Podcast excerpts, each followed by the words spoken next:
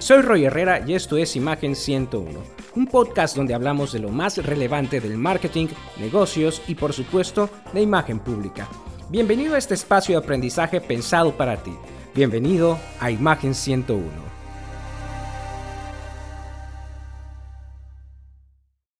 Hola queridos amigos de Instagram, es un placer estar aquí con ustedes nuevamente en Imagen 101. Hoy tengo un invitado maravilloso, alguien a quien admiro mucho, que, cuya carrera en, en los temas de imagen es bastante extensa. Es uno, quizás uno de los consultores de imagen más importantes a nivel Latinoamérica con mayor cantidad de seguidores. Y pues yo creo que no necesita tanta presentación, mi queridísimo amigo Humberto Gutiérrez. Bienvenido a Imagen Gracias. Muchas gracias, Roy, por la invitación, por esa presentación. Yo más que encantado de estar contigo en este espacio y pues a ver, a ver qué preguntas me tienes y a ver qué información sacamos, ¿no? Que sea interesante para la gente. Oye, Humberto, pues mira, la verdad es que queremos platicar acerca de eh, todo el tema de influencers. El día de hoy, y sé precisamente que tú estás muy especializado en todo lo que se, todo lo que se, pues todo lo que es en torno a imagen digital. Entonces, creo que va muy de la mano el tema de influencers, sobre todo porque pues, al día de hoy todo el mundo quiere ser influencer. Todo el mundo quiere subir su canal de YouTube, todo el mundo quiere abrir su cuenta de Instagram, quiere tener muchos seguidores, quiere capitalizar, quiere monetizar con todo el contenido. Entonces, vamos a hablar un poco de eso y a ver qué ayudadita le podemos dar a aquellos que quieran empezar en este mundo de los influencers. Entonces, para empezar, para empezar, ¿qué es un influencer? Bueno, pues fíjate que yo, esa palabra que ciertamente es, se está usando muchísimo y de pronto voy a dar alguna conferencia a, una escuela, ¿no? En donde está, eh, están algunos chavos por empezar a estudiar o, que apenas están vislumbrando qué van a hacer en su futuro o qué quieren hacer en su futuro y me pasa tiro por viaje que hay gente que dice, yo quiero ser TikToker o yo quiero ser YouTuber o yo quiero ser influencer y tal. Siempre la palabra a mí me ha generado ruido por dos razones. La primera razón por la que a mí me genera ruido es porque yo siempre he pensado que los influenciadores, ¿no? O, la gente que genera influencia, pues para empezar existe desde hace muchísimos años, ¿no? O sea, cualquier persona que tiene influencia o que puede mover comportamientos de alguna manera de la gente que lo ve, que lo sigue o que está en contacto con él, pues ese es un influenciador y a mí me gusta pensar que hace muchos años se dio en el radio, primer medio masivo, ¿no? El influenciador era el que tenía un micrófono hablaba ante las masas y las masas o las personas, porque de repente pues no ubicamos que somos parte de la masa, en realidad entonces nos movíamos, ¿no? Y decidíamos alguna acción con respecto a lo que tomaba eh, en cuenta este influenciador. Entonces, primera razón por la que me suena medio raro es porque pues hace mucho tiempo que existen los influenciadores y, son los influencers al final. Y la segunda razón por la que a mí el influencer marketing me, me suena como extraño o medio raro es porque quien se autodenomina como influencer muchas veces no mueve comportamientos. Son personas que tienen muchos seguidores en redes sociales, que tienen un canal de YouTube que es exitosísimo, o ahora con TikTok, que es verdaderamente una forma de crecer y tener tener, entre comillas, influencia rápida, pues resulta que no mueven comportamientos de nadie. Me ha tocado estar en eventos en donde me dicen, oye, contratamos a muchos eh, conferencistas, ahí me llaman como conferencista, entonces digo, perfecto, voy con mucho gusto, y traemos a muchos influencers para que el evento se llene. Y resulta que ese influencer no llevó a nadie, ¿no? Que no logró que nadie tomara acción, que comprara un boleto, que comprara un disco o que de alguna manera cambiara su forma de pensar. Entonces, a mí me gusta definir el influencer como una persona que verdaderamente puede cambiar comportamientos en las personas.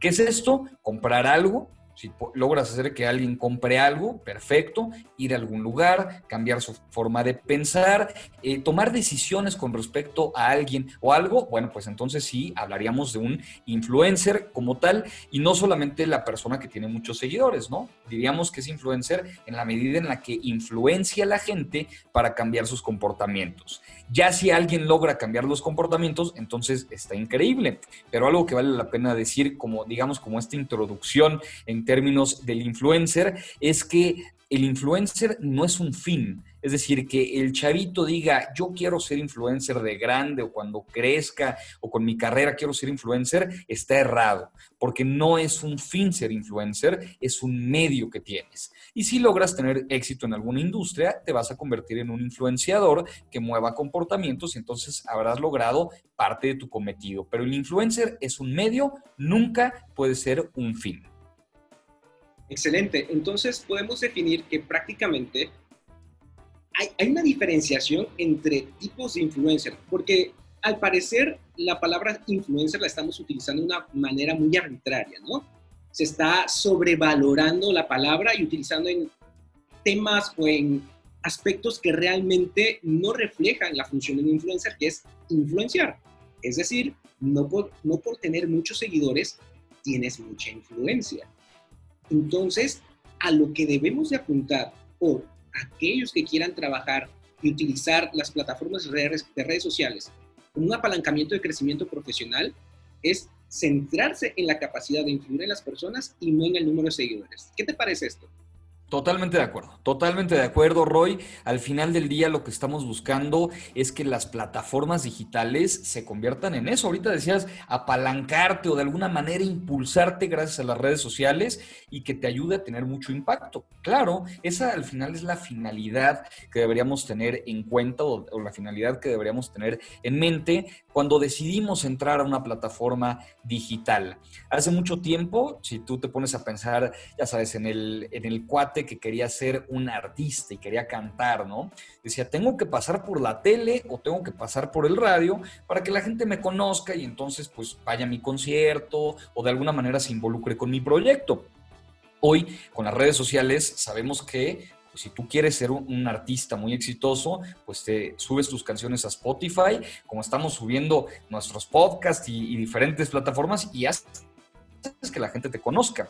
Si tú quieres tener mucho impacto como conferencista, diseñador, médico, empresario, eh, lo que sea que, sea tu actividad profesional, pues puedes utilizar las redes sociales digitales que no dejan de ser un medio más así como está la televisión, el radio, la prensa escrita, el networking, las relaciones públicas, ese tipo de cosas, pues las redes sociales se suman como una plataforma adicional que ya de nuevo poco tienen, porque ya lleva muchos años que las redes sociales se están utilizando y ya se están haciendo viejas algunas, pero son eso, son un medio para posicionarnos y al final del día sí creo que lo que debemos tener en mente es que te pueden ayudar a impulsar tu negocio, a impulsar tu proyecto.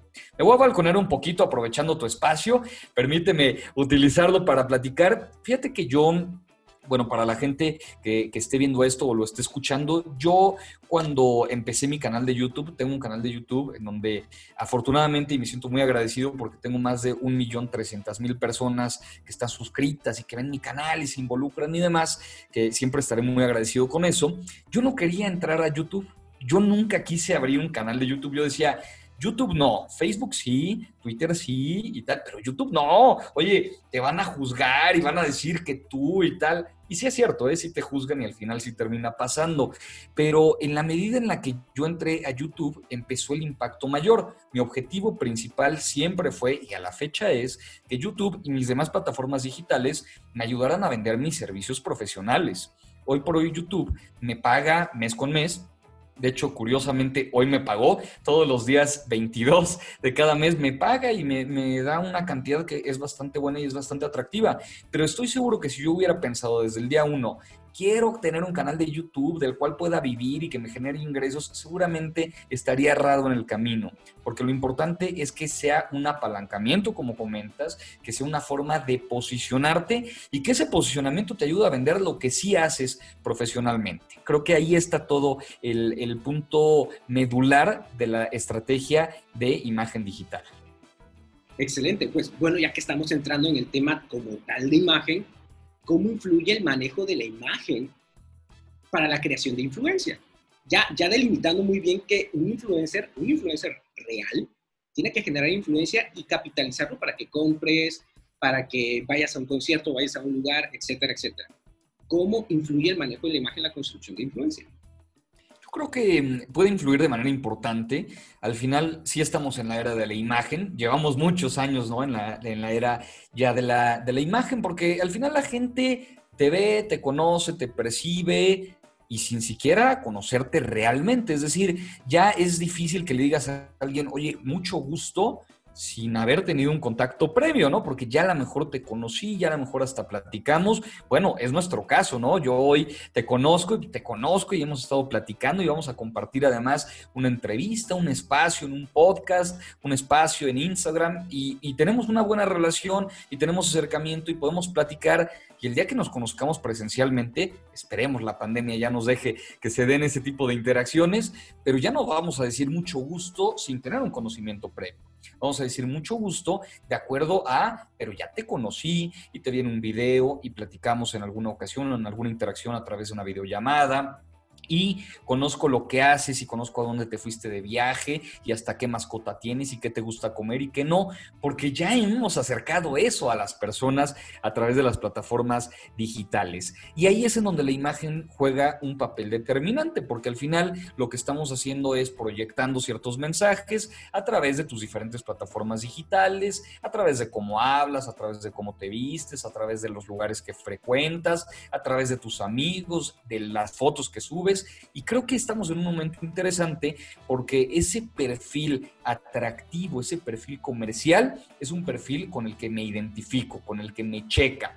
Hoy por hoy ya se está relajando, ¿no? Ya es difícil ver a la gente de corbata eh, todos los días. De hecho, yo te veo en tu foto de perfil en WhatsApp, te veo de corbata, pero ya te veo acá y te veo pues una camisa, pues yo traigo un suéter o traeremos cualquier cosa, ¿no? Creo que se han relajado mucho esos códigos por una sencilla razón. Sí, por un lado, sí la pandemia y que ya es eh, una cosa distinta, sí, lo entiendo así, pero yo creo que lo más valioso y lo más importante de eso que hoy está ocurriendo no es la pandemia o, o lo que nos ha ayudado a relajar, sino que queremos ver a gente y la gente se engancha con gente. Ayer estaba viendo un programa de televisión en la noche, en ESPN, fútbol picante, ayer o antier, y de repente veía que el conductor, pues está en su casa, ¿no? Pues tiene su, su pantalla, está en su casa, sí traerá una luz, un micrófono, lo que sea, pues está en su casa, y de repente se metió su perrito, ¿no? Y, ay, perdón, ¿eh? Pues está, está el perrito rito. Pues sí, es que eso es la gente. La gente se engancha con gente. Ya no queremos ver a la persona perfecta que no se despeina y que no comete ningún error y no se le traba la boca al hablar. No, queremos ver gente que sea como gente, que sea como yo. Entonces, creo que la imagen ahorita es muy importante porque te permite engancharte con alguien más y te permite engancharte con una persona que a lo mejor se puede parecer a ti y puede cometer errores y puede estar en alguna cosa muy bien, pero en alguna cosa también puede estar no tan bien. Entonces creo que es la enorme oportunidad para dejar de lado los personajes digitales y empezar a generar las personalidades digitales. El personaje es falso, el personaje es lejano, el personaje es distante, no lo puedo tocar, no me puedo acercar a él. Las personalidades simplemente somos personas que nos acercamos a través de las redes sociales digitales. Creo que ahí es donde la imagen juega un papel determinante. Fíjate que es muy interesante lo que mencionas. Hace ya algunos meses estaba escuchando un podcast de Euge no sé si lo conoces, es el director de Emprende Aprendiendo, y estaba hablando precisamente de la creación de marca digital, de marca personal digital, y hablaba que las redes sociales premian o lo muy extraterrestre o lo muy humano. Es decir, lo que es muy fuera de lo común, porque obviamente te sorprende, te llama la atención, es disruptivo a nivel de narrativa, pero también lo muy humano, lo que tú estás mencionando en este momento. Básicamente, la estrategia de imagen para crear marca personal digital sería humanizar a la personalidad, ¿no? Al individuo, generar familiaridad y generar cercanía. ¿Es correcto? Sí, totalmente. Es, es como nos acercamos a las personas. A mí, a mí me encanta, y fíjate que no había escuchado este concepto, aun cuando sí conozco a Euge y, algo de su contenido y demás. Sí creo que las personas nos enganchamos con personas y mientras más humanicemos esa parte, mejor será.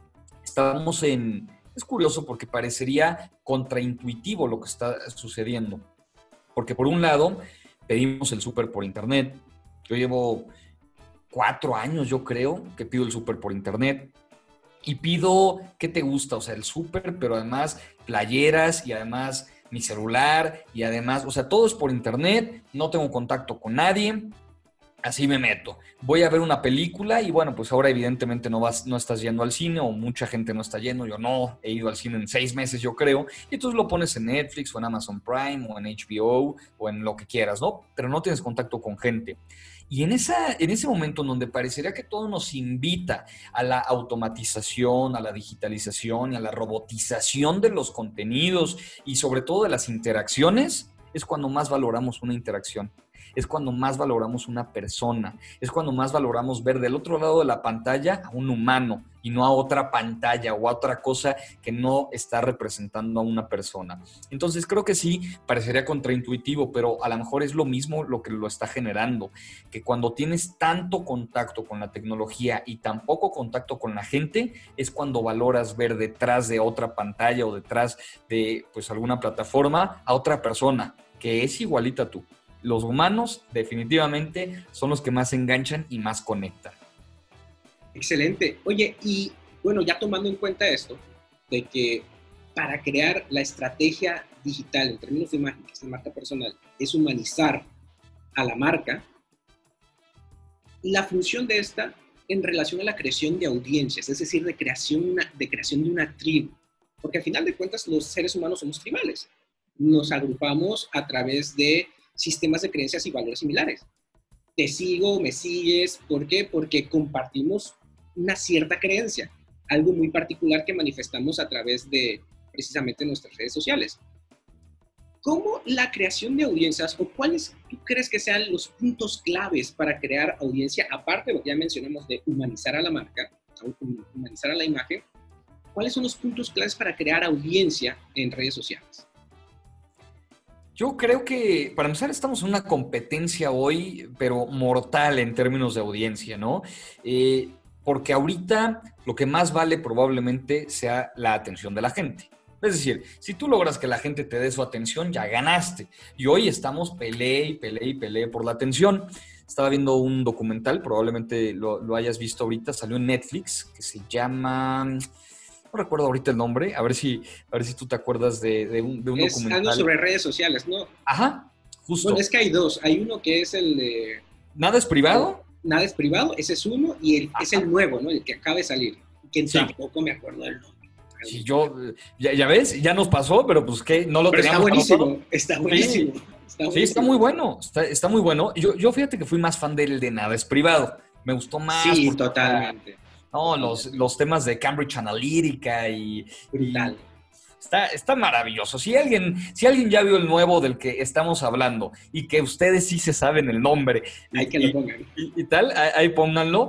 Pero si ese les gustó y no han visto nada es privado, definitivamente es una buena recomendación echarse también este documental en donde hablan de Cambridge Analytica, ¿no? Pero bueno, en este más reciente, que estoy seguro que mucha gente vio porque además está en tendencias de Netflix y me encanta compartirlo, pues justamente es pues, cómo te gano la atención, ¿no? Cómo jalo tu atención para que llegues acá y te conviertas en consumidor, porque al final del día la atención hoy por hoy vale dinero. Eso es algo bien importante y creo que la gente lo puede comprender porque cuando hablamos de redes sociales y de reputación online, hay que pensar que la atención hoy vale dinero. Si tú le das tu atención a un bien o a un servicio, ese bien o servicio, ese proveedor o el prestador de ese servicio puede generar ingresos a través de eso.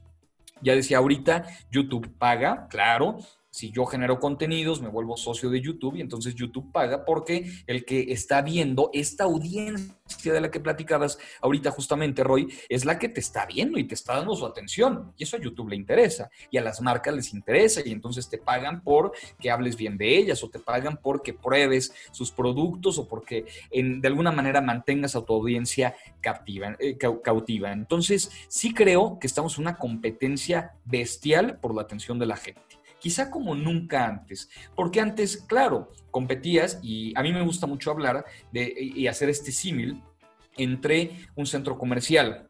De repente tú vas a un centro comercial, bueno, íbamos a un centro comercial ahorita yo hace mucho que no voy, pero estás en el área de comida rápida y me encantaba ver el ejercicio que sucedía ahí, porque tú estabas viendo las diferentes, eh, los diferentes carteles este, de este centro comercial con los diferentes eh, alimentos que podías consumir. Y entonces ibas pasando y decías, a ver, aquí hay pizza, aquí hay hamburguesas, aquí hay tacos, aquí hay sushi, aquí hay comida italiana, y así ibas pasando y de repente alguien te abordaba. ¿No? Se acercaba a ti y te decía, te entregaba un folletito de, oiga, llévese, aquí está, chequen nuestro menú. Y en nuestro menú aparece promoción de 3x2 en, qué sé yo, margaritas o lo que sea. ¿Qué, ¿Qué, era eso? Pues estaban muchas opciones y entonces buscaban jalar tu atención para que consumieras ahí.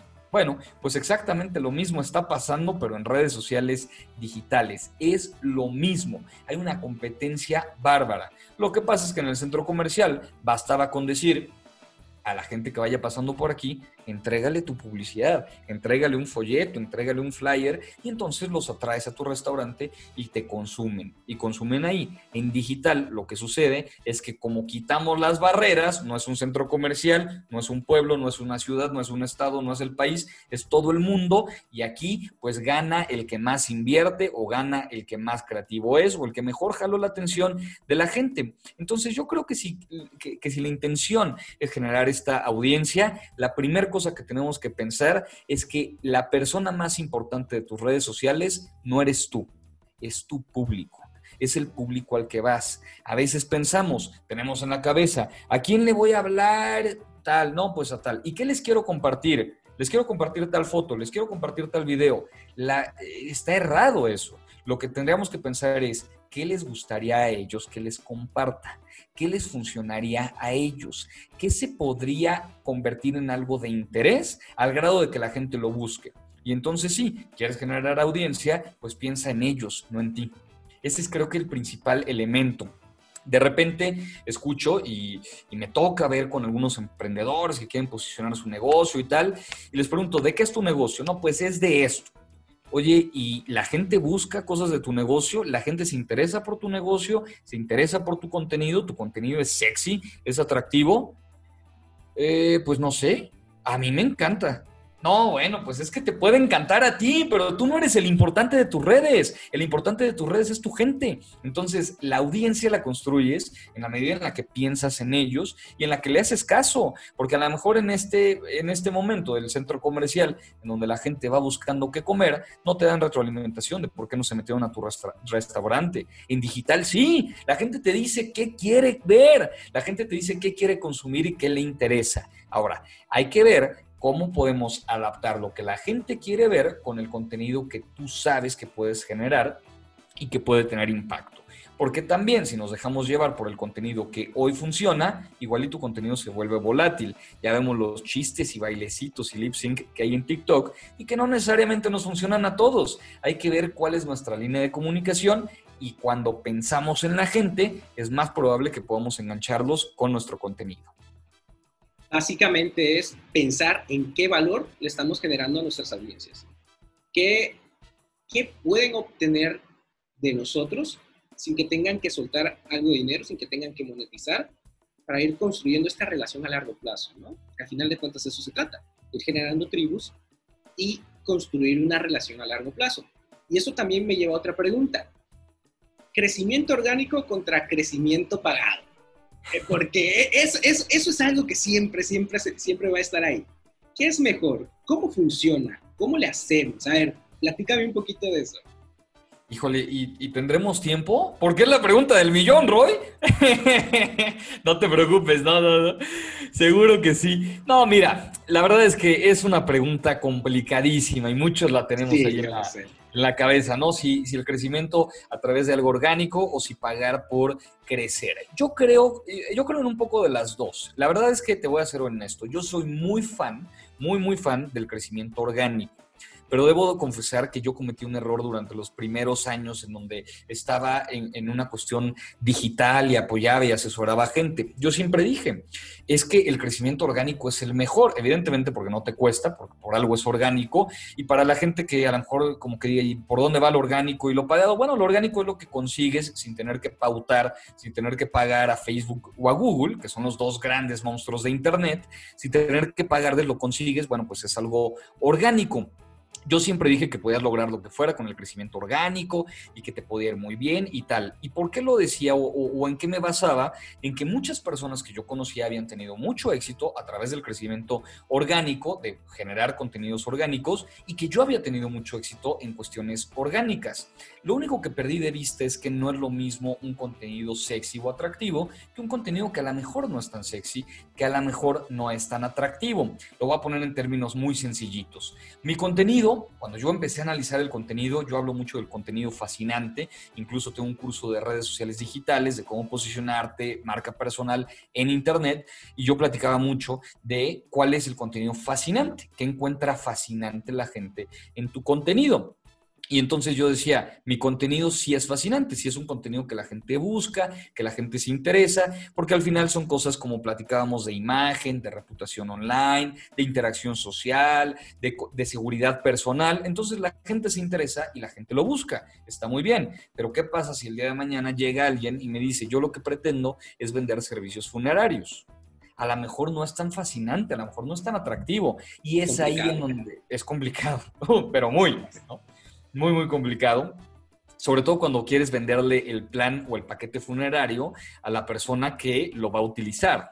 A mí se me hace muy curioso cómo le han dado la vuelta, pero es alguien que se acerca contigo y te dice, oye, ya pensaste que cuando te mueras tienes que tener un plan para que pues te, hagan todo tu servicio funerario, que es bien complicado. Sí, claro, para no dejar la carga a la familia, ¿no? Ese, es el spin, ¿no? De, la venta.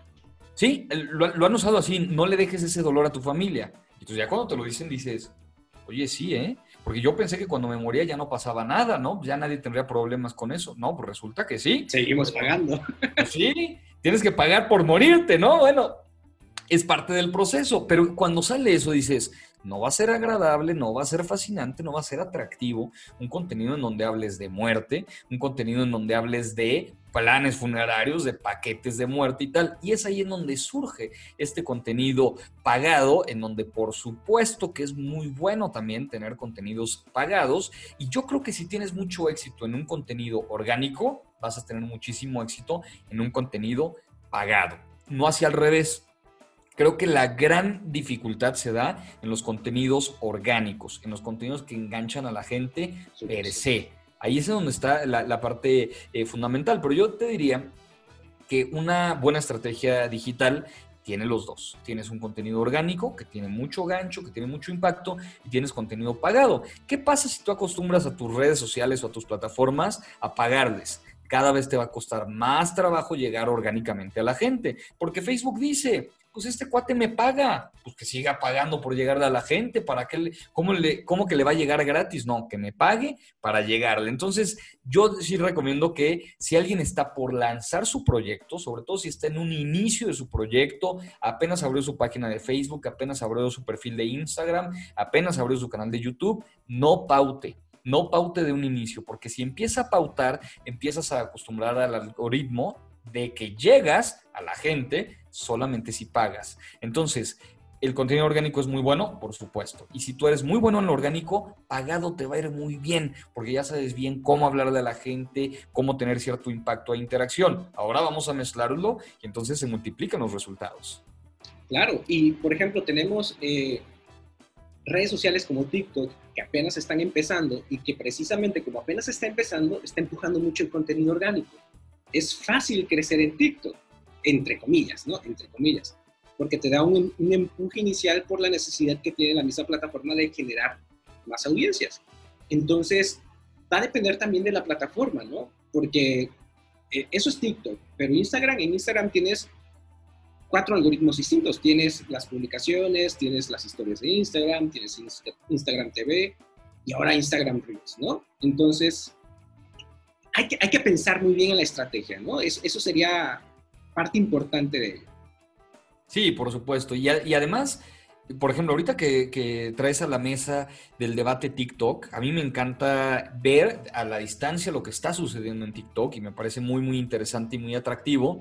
Yo lo que le recomiendo a la gente que ahorita está en TikTok con mucho impacto, con mucha fuerza, es que está muy bien que lo sigan haciendo y que tengan mucho impacto en ese sentido, pero que tengan más redes sociales y que se apalanquen de lo que hacen en TikTok.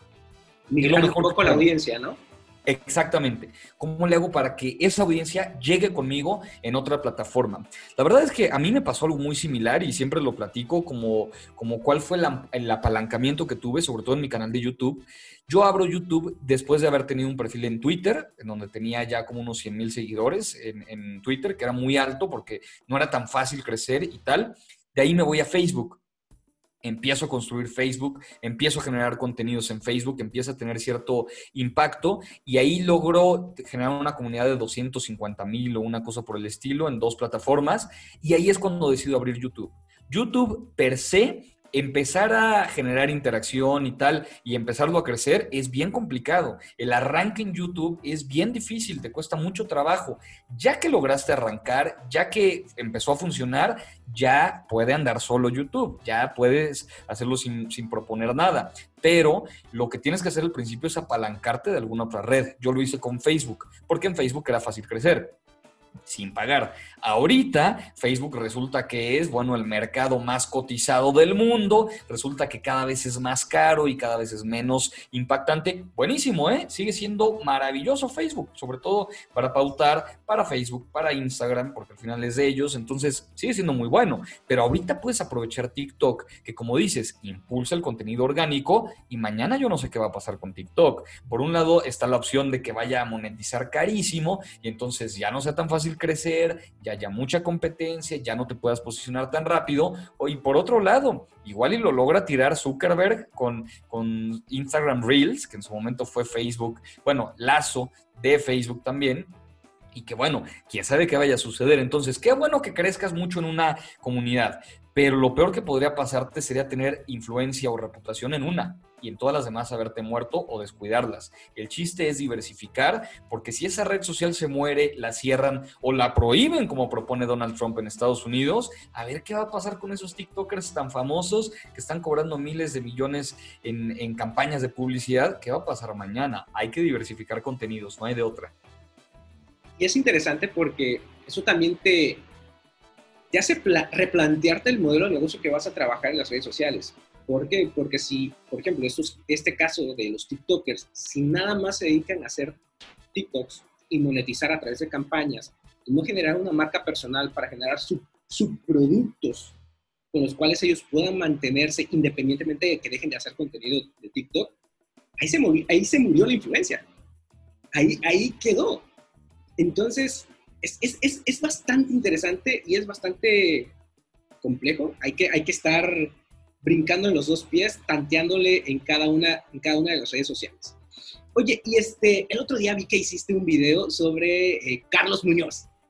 Carlos Muñoz, que está tan sonado, que es eh, uno de los influencers en términos de emprendimiento, en términos de negocios. Y esto me lleva a otra pregunta. ¿Se puede diversificar la influencia? Es decir, ¿hay nichos de influencers? Hay influencers de negocios, hay influencers de fitness. O sea, ¿es importante delimitar a qué nicho te vas a dirigir? Sí, yo creo que sí. Por supuesto, yo creo que sí, sí existen diferentes nichos de influencers. De hecho, fíjate que he tenido oportunidad de tomar algunos cursos con Facebook y con Google, que son los, como estos dos grandes monstruos que, te invitan a tomar cursos con ellos. Claro, sabiendo que si tú creces, pues ellos van a crecer más y les conviene, ¿no? Y, en esto, eh, YouTube lo tiene muy claro, ¿eh? lo tiene muy presente. Google, eh, a través de, de sus canales, de Google mismo y de YouTube, lo tiene muy claro y ellos dividen a los influencers, tiene por ahí a los macro influencers, que son estas personas que son las más famosas de Internet, que qué bueno que están ahí, pero es bien delicado cuando llegan ahí, porque resulta que al no estar de, alguna manera segmentados en su eh, audiencia, es bien difícil que marcas se acercan con ellos. Claro, todas las marcas los quieren, ¿no? O sea, si tú, si hablamos de, eh, ahorita ya ni sé cuál esté tan arriba, pero... PewDiePie. PewDiePie, que bueno, a nivel internacional es el top, top, top, ¿no? Eh, en YouTube. Pero dices, ¿y qué va a vender él? O sea, ¿qué producto lo pongo a vender? Porque resulta que, a ver, PewDiePie, ¿cuál es tu comunidad, no? Eh, ¿Qué les gusta? ¿Qué marcas consumen? Que se supone que sería el segmento gamer, ¿no? Porque él sube muchos streams de videojuegos. Debería ser. O sea, yo creo que. Diversifica, ¿no? pero diversifica y de repente es más eh, como comercial y de repente saca unos temas más como de la, verdad es que no lo, no lo sigo tanto, pero a veces son más bromas o a veces se meten en polémicas. Y entonces cuando tienes un macro influencer de estos que son muy, muy grandes, en su momento eh, tuvimos en México varios como Wherever Tomorrow y, y, así hubo Juan Pazurita y en su Luisito. momento y Luisito Comunica y tal, de repente es difícil saber cuál es el segmento, porque resulta que Luisito Comunica lo sigue una persona de 55 años, también como lo sigue uno de 16, hombres y mujeres mujeres, eh, no conocemos mucho de su estilo de vida. Es complicado. Vaya, si a mí me preguntas, ¿quisieras tener los seguidores de Luisito Comunica? Te firmo. O sea, en este momento, no hay duda. Pero lo que es una realidad es que no están diversificados. Entonces, eh, diríamos que como no están tan segmentados, no es tan fácil acercarte a las marcas o que ellas se acerquen a ti. Pero son los macroinfluencers, ¿no? Digamos que están por ahí y está bien, es una, es una buena forma. Están los influencers que de alguna manera eh, YouTube los califica o los cataloga como los influencers que están fuera de Internet. Y ahí, me dirán, oye, pero pues eso no se puede, ¿no? Porque son influencers digitales. Sí, sí son, pero con esto nos referimos o se refieren ellos a actores, artistas. Si tú me dices, es que Lady Gaga es una influencer digital, yo te diría, bueno, no, diríamos que es una persona muy famosa a nivel internacional fuera de Internet. Es que claro, cuando, claro, es una figura pública enorme, ¿no? Diríamos que es muy grande. Y esas figuras públicas, que son muy grandes fuera de Internet, claro, cuando entran a Internet, pues por supuesto que también se vuelven muy grandes y también se vuelven muy atractivas y muy comerciales. Lo que habría que ver es a partir de qué se volvieron famosos, a partir de algo que estuvo fuera de las redes sociales digitales. Entonces digamos que ese es un como segundo ciclo o segundo círculo.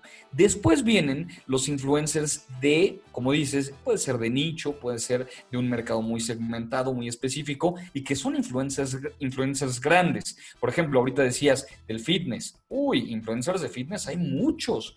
¿Cuál es el que está hasta arriba? Pues no, no lo sé, ¿no? Pero hay muchos que están muy posicionados y que, bueno, les va, les va re bien. Entonces, eh, son los influencers de fitness. Hay otros de emprendedurismo, que a lo mejor ahí estaría este Carlos Muñoz o a lo mejor estaría Euge Oyer, que también es, uno de ellos. Y bueno, ahí habría, ahí, ahí habría eh, varios.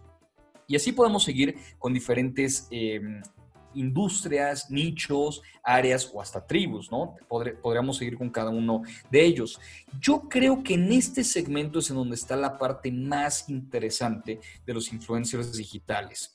Yo hoy por hoy me encuentro ahí, ¿no? Como un influencer de imagen, eh, muy contento porque soy el consultor en imagen con más seguidores en el mundo, cosa que me hace sentir muy bien y, muy comprometido. Y muy merecido, muy merecido, muy merecido. Oye, te lo agradezco mucho. Muchas, muchas gracias, Roy, por ese comentario y desde la introducción te lo agradezco. Eh, me siento muy, muy contento y muy, muy agradecido con la gente, pero también muy comprometido, ¿no? Porque dices, oye, pues tienes que darle un contenido muy bueno a la gente y si hay gente que me sigue desde hace seis años o siete, bueno, pues tiene que seguir encontrando cosas nuevas y distintas y tal. Y bueno, yo creo que yo me, me encuentro en ese grupo de, influencers de industria o, que están posicionados en un nicho en específico. Hace rato me platicaba la persona que me apoya con cuestión de management y demás, me platicaba, oye, estoy hablando con tal marca y me dice que no tienes tantos views en tus videos.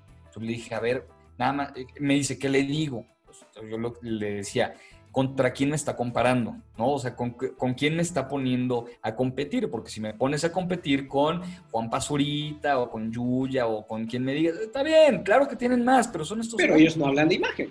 Exactamente. son segmentos distintos. Segmento. Y, y la marca tiene que ver con estilo de vida y tiene que ver con... Entonces yo decía, Está bien, si quieres vete con un influencer, un macro influencer, no pasa nada, pero yo te garantizo que con menos seguidores es más probable que te consuman mis consumidores que los de tal macroinfluencer, ¿no? Y de hecho, por eso sale el cuarto segmento del cual hablan en YouTube, que ellos le hablan como los microinfluencers. Y los microinfluencers están teniendo una fuerza bárbara, una fuerza brutal. Si yo le recomendara una marca pequeña, ¿con quién le conviene empezar a tener contenido de influencer marketing? Sin lugar a dudas son los microinfluencers a los que te tienes que dirigir. Pensemos en industrias como que, que estén más cerraditas, que estén más de alguna manera de nicho, muy, muy, muy pequeñas. Podría ser, no sé, eh, el golf que a lo mejor no hay tantos consumidores del golf como si del fútbol, ¿no? Bueno, pues el golf.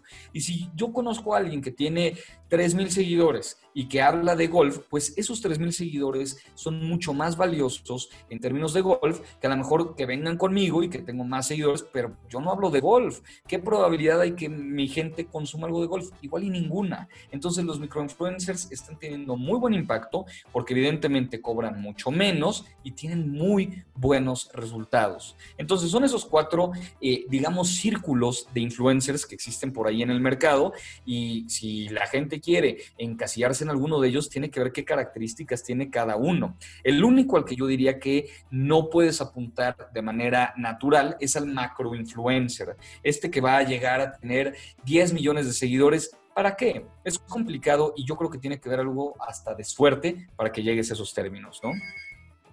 Claro. Oye, y ya para, para ir cerrando, vamos, este, dos preguntitas muy puntuales ya para que vayamos cerrando la entrevista.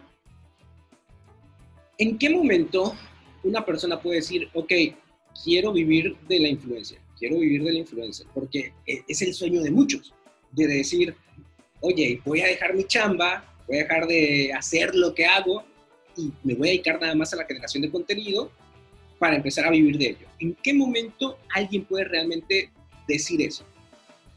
Fíjate que yo, yo diría que nunca. Y, voy a explicar por qué. O sea, te, voy a decir como por dónde va. Yo, diría que nunca vale la pena decir que te vas a dedicar única y exclusivamente a la creación de contenidos, que bueno, se termina convirtiendo en influencer marketing. Yo diría que nunca por una sencilla razón. Creo que si hay gente que está viviendo y que está generando unos ingresos muy importantes de YouTube, de Facebook, de Instagram, gracias a patrocinios o a que la misma plataforma le pague y ese es su ingreso principal, está haciendo mal las cosas. ¿Por qué? Porque puede ser enorme el ingreso que tengas ahí, pero si tú no has generado un producto que consuman las personas que te siguen, estás dejando pasar la oportunidad más grande. Y voy a poner un ejemplo. Imaginémonos que, eh, no sé, conocemos a, vamos a ponerle Mariana. Y Mariana es una influencer, una influencer muy importante en la cuestión del maquillaje. Supongamos que ella sabe maquillar muy bien y entonces tiene un canal de YouTube en donde te enseña a maquillarte. Mariana puede estar ganando de YouTube, vamos a ponerlo en dólares, Mariana puede estar ganando de YouTube 10 mil dólares mensuales. Una cantidad muy grande, es una cantidad que te permitiría vivir de eso sin lugar a dudas. Sí, pero ¿qué sucede? Que los videos de Mariana pueden estar en auge un año, pueden estar en auge dos años, tres años y al cuarto año ya no. Resulta que las seguidoras de Mariana, que eran unas chavitas de 13 años, ya no tienen 13 años, ya tienen 20. Los segmentos migran. Claro, crecen y entonces van evolucionando. Y entonces la seguidora de Mariana, si Mariana le sigue hablando igual, una de dos. Mariana tiene que buscar nuevas consumidoras, es una opción, o Mariana tiene que ir evolucionando su contenido para... Con el mismo segmento. Por supuesto, crecer con su segmento, ¿no? pero a lo mejor creció con el segmento y resulta que ya no está de moda. Mariana ya no está de moda, entonces ya no gana esa cantidad de dinero. Y en su momento, cuando tenía esos, esa cantidad de dinero que es muy, muy importante, pues resulta que se interesaba, pues, ¿quién te gusta? L'Oreal y bueno, para decir cualquier marca de moda, belleza y tal, ¿no? Se interesaban en ella y le decían, quiero que hables de mi, no sé, mi sombra y mi labial y esas cosas, ¿no? Quiero que hables de ello. ¿Cuánto me cobras? No, pues yo te cobro, para ponerlo otra vez en dólares, yo te cobro por mención en un post en Instagram 500 dólares. A lo mejor es muy buena cantidad, órale, te contrato 10. Pero resulta que cuando Mariana ya no es tan buena con sus seguidores, las marcas ya no se interesan tampoco por ella. Entonces, a lo mejor su gran negocio duró 3, 4 años. Y ella pensó que iba a mantenerse así. De hecho, Mariana se compró una casa y se compró un coche que financió con un crédito hipotecario. Ya no le alcanza para pagar su crédito hipotecario porque ya las seguidoras no están tan interesadas en consumirla y las marcas tampoco están tan interesadas en consumirla. Vamos a suponer que en el punto uno, Mariana dice, me está yendo increíble con mis videos, me está yendo increíble con las marcas que promuevo. ¿Qué tal que empiezo a sacar un infoproducto? ¿Qué es la tendencia hoy? Sacar infoproductos que te ayuden a vender sin que tú estés ahí. Y entonces Mariana tiene su canal de YouTube, tiene las menciones con sus marcas y además de eso sacó un curso para aprender a maquillarte, un curso para niñas de 13 a 15 años para que aprendan, por decir algo, ¿eh? a ver si no me dicen, ¿cómo? En esa edad no se deben maquillar. Bueno, pero para que aprendan a maquillarse, ¿no? Y, vende su infoproducto y lo está vendiendo y lo está comercializando y se mueve y se mueve. Y Mariana está sacando una revista en donde habla de maquillaje y te la está vendiendo en diferentes de periódico y escribió un libro en donde habla de cómo construir una reputación en YouTube. Bueno, el hecho es que Mariana podría tener muy buenos ingresos de sus redes sociales, pero esos ingresos no sería su fuente principal de ingresos. Sería su curso, su línea de ropa, su línea de maquillajes, sus productos sacó productos que le estén generando influencia. Si Mariana es interesante para marcas, ¿por qué no va a ser interesante para que la marca promueva su producto? ¿Por qué no va a ser interesante sacar tus propios productos y entonces empezar a comercializarlos? Creo que es ahí en donde está la delgada línea entre vivo de ser influencer y ser influencer forma parte de mi estilo de vida. Creo que ahí es en donde está la gran diferencia. Y yo creo que ahí es a donde tendríamos que apuntar. Que sea un medio, no un fin. Excelente. Y de hecho, ahora que lo mencionas, eso está, está muy relacionado, muy metido con el tema de escalera de valor y en de creando este, diversas propuestas de valor, que eso ya es otro tema y que ojalá después tengamos el tiempo de platicarlo porque ese es un tema muy extenso, muy, muy amplio. Pero invítame, comprométete. Sí, sí, sí, yo me comprometo, pero tú te comprometes también. Y lo platicamos. Lo platicamos porque sí está muy bueno, está muy bueno. A mí me encanta ese tema. Este, pero bueno, ya para, para terminar y resumir prácticamente, ¿cuáles serían tres recomendaciones muy, muy, muy, muy puntuales para aquel chico, chica, negocio que está empezando y que dice, quiero utilizar herramientas de imagen pública para la creación de influencia en redes sociales? Tres consejitos de todo lo que hablamos, lo más puntual, tres consejitos. Perfecto, vámonos directo con estos tres consejos. El primer consejo que le daría a cualquier persona que quiera empezar a formar esta estrategia de comunicación digital a través de su imagen pública, le diría, analiza muy bien para qué vas a utilizar cada plataforma. Hoy por hoy me encanta eh, me encanta, aunque lo veo con un poco de tristeza, pero ver que mucha gente estudia lo que estudia, ¿no? O sea, Dice, yo estudio comunicación, o estudia mercadotecnia, o estudia diseño, o finanzas, o psicología, lo que sea, y quiere emprender un negocio. Y para este emprendedor que estudió cualquier cosa, lo primero es abrir sus plataformas digitales. Creo que ahí es en donde ya dices, a ver, porque eso es lo primero. O sea, ¿por qué no empiezas a pensar qué vas a ofrecer, cuál es tu al final tu propuesta de valor, ¿no? Lo que vas a ofrecer a los demás, que va a ser muy interesante. No, abren su Facebook, abren su TikTok. Oye, pero ¿para qué abriste TikTok? No sé, es que hay que estar porque es lo nuevo. No, es que no, no hay que estar porque es lo nuevo. Eso no es así. La primera cosa que tienes que hacer cuando vas a entrar a redes sociales digitales y quieres posicionar tu imagen pública en ellas, tienes que pensar para qué vas a utilizar cada una de las plataformas que quieres o que piensas abrir. Creo que eso es fundamental. Primer paso es ¿Para qué? En este paso voy a generar, voy a educar a la gente, en este paso los voy a meter a mi espiral de productos, a mi escalera de valor, va, te meto ahí, va.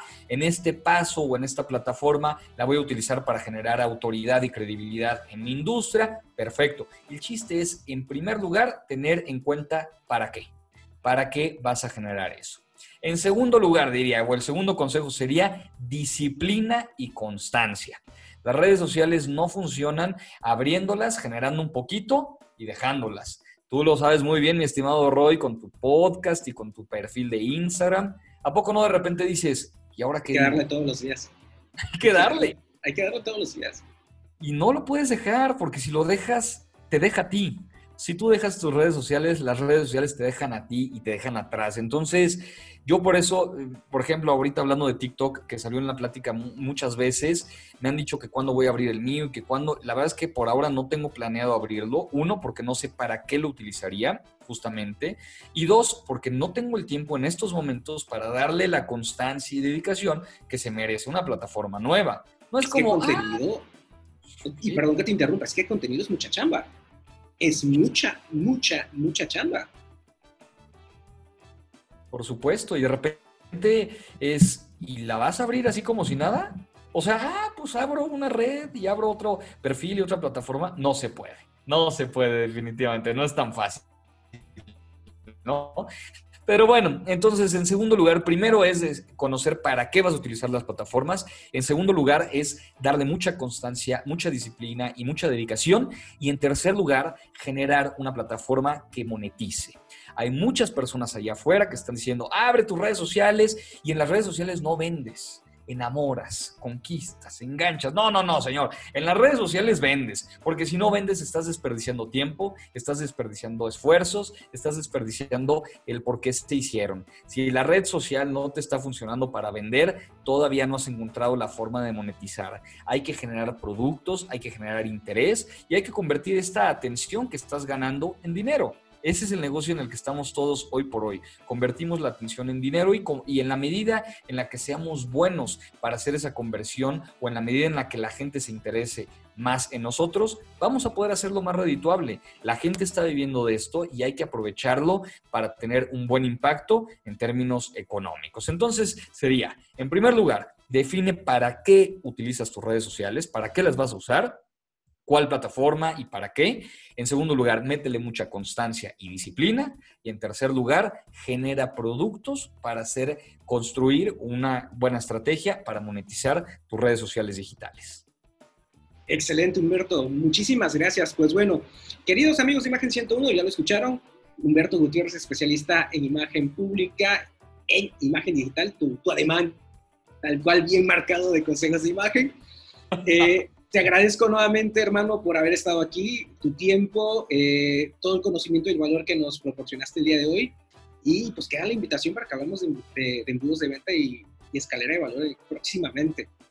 Mi estimado Roy, pues muchas gracias a ti por la invitación. Se me fue como agua el tiempo. La verdad es que la pasé muy bien. Muchas gracias por la invitación una vez más. Saludos a toda tu comunidad. Y bueno, pues sobre todo ya quedó abierta la invitación. Así que yo puesto para que nos veamos una vez más y compartamos temas interesantes.